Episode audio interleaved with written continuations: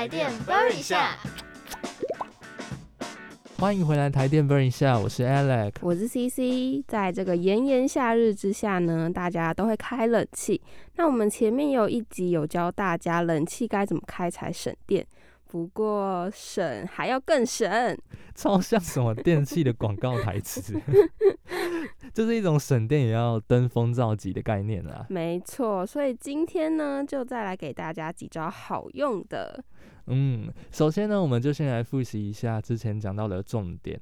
要省电，我们就一定要知道自己花了多少电嘛，嗯，这样才可以比较。所以，我们就要来回顾一下一度电怎么算。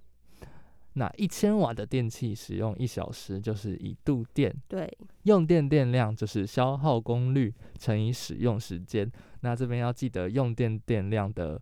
单位是瓦小时，不要讲错了，不然会被笑哦。然后接下来就是呃用电量再除以一千，就会等于你的用电度数了。没错，那刚刚这样听 Alex 讲，是不是还是有点可能搞不太清楚之类？那接下来我们就来一个动脑时间。对，对，我们现在这边就来举一个例子吼。啊，Alex 就回答，可以的。好，那譬如呃，假设现在有八百瓦电器，然后它使用了两小时。那它用电量就是多少？就是八百乘以二，对，等于一千六百瓦小时。没错，那它用电度数呢？就要再把它除以一千，所以就是一点六度电。没错，所以这个时候就是你使用了一点六度电哦。OK 啦，简单啦。对，反正就是大家可以透过这样的一个举例，然后再结合我们之前说的理论，就是自己去算算看，这样。好，那我们前面呢也讲过，就是可以利用会发热产生热能的特征去判断是不是高功率电器。嗯，对，像我的租屋处呢就有一个电热水瓶，冬天就是都靠它续命的这样。真的哦，但我没有电热水瓶哎。啊，那你都不喝热水吗？怎么可能？冬天很冷呢。我都我都用那个，我都用快煮壶。啊。毕竟我可是已经要在省电圈登峰造极的人了。所以你的意思是说，就是如果用快煮壶的话，会更省电吗？因为电热水瓶除了加热的时候用电量大，其实它长时间保温，或者是有的热水瓶它会有在自动加热的功能，这都是很耗电的。所以呢，会建议大家改用快煮壶。那快煮壶其实就有点像没有保温功能的电热水瓶啦。我们平常用快煮壶，就是需要的时候才会用到电，不会像电热水瓶一样长时间保温啊，或是它会自动加热。明明没有在用，然后却很耗电。那还有就是我们喝热水的话呢，就可以用快煮壶煮完，然后再把它装进保温瓶里面保温。对，这样你就不用花那个要保温的电了嘛。对，然后喝温水的话，哇，更神！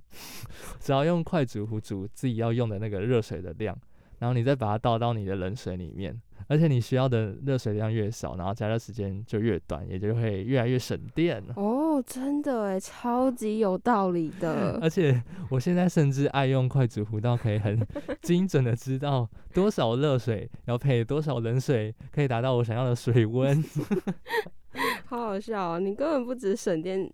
登峰造极，连调配水温也登峰造极耶。对呀，那除了电热水瓶之外呢，还有一项租屋族必备的家电也很耗电，就是电锅啦。对啊，但是自从我买了电锅之后，就是变成常常在家里当小厨娘。嗯。然后我阿姨甚至还给了我一本电锅食谱。哦。超级不重要。根本没人想知道，怎么会呢？好，那其实呢，善用电锅的话，也能够一次煮两到三道菜啦，就是很省时间，然后又省电，还很方便。嗯，那主要就是靠蒸架跟蒸盘，像是我们煮丝瓜蛤蜊啊、高丽菜啊、咸蛋蒸肉啊、蒸排骨或是蒸蛋这种都很适合。哦，听了就好想吃哦。对，整个饿到不行。那这个操作的电锅的操作方式呢，就是我们把备料调味之后放在一个有深度的盘子里面，嗯，然后利用我们的蒸架或者是蒸盘，就层层堆叠放入电锅。哦，对，就像那个什么金字塔这样这样叠上去，然后要留意就是不要叠到之后让锅盖没办法密合这样。然后像是那种味道比较重的菜啊，就是像海鲜类这种的，就建议放在最上层。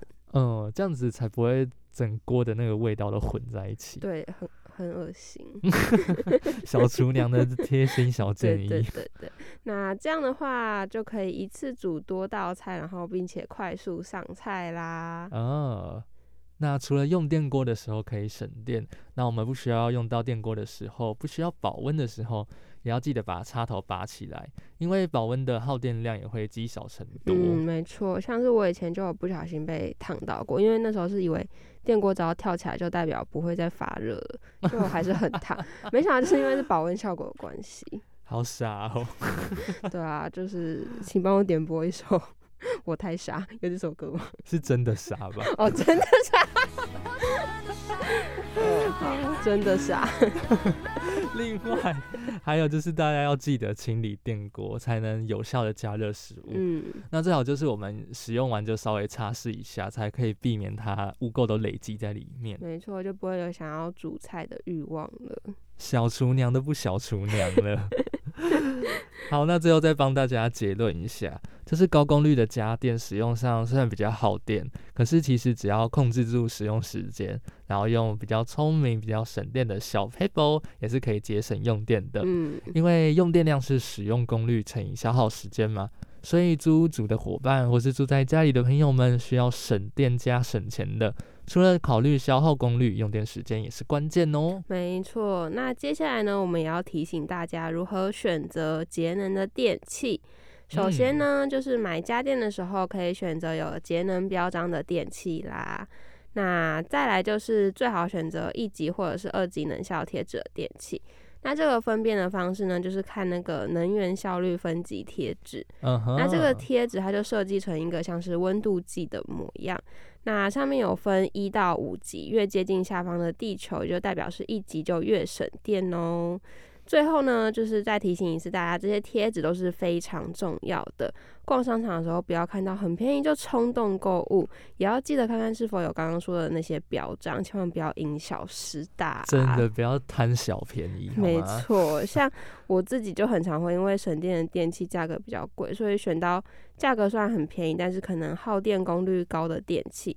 其实这样也没有比较好啦，因为之后花的钱比别人多更多。嗯，真的。